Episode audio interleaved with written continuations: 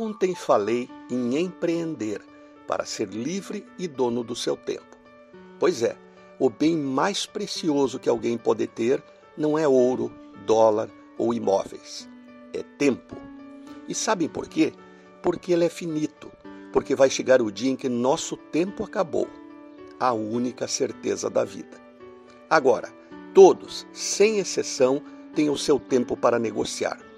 Aqueles que trabalham ou vendem para seu patrão. Este, por sua vez, compra tempo dos empregados com salário porque ele mesmo não teria tanto tempo para realizar todas as tarefas.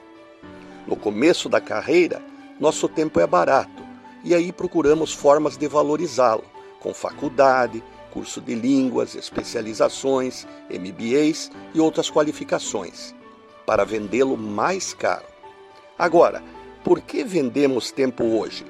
Vendemos tempo em troca de dinheiro para fazer coisas que gostamos, como viajar, comer, passear e comprar. E quando fazemos uma compra parcelada, então, é o nosso tempo futuro que estamos vendendo.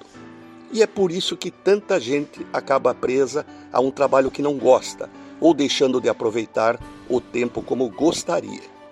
Mas há uma outra razão de vendermos nosso tempo atual a nossos patrões: é poder comprar tempo futuro.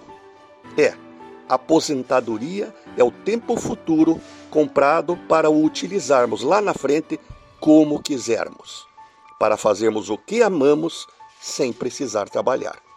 Renato Folador para a CBN.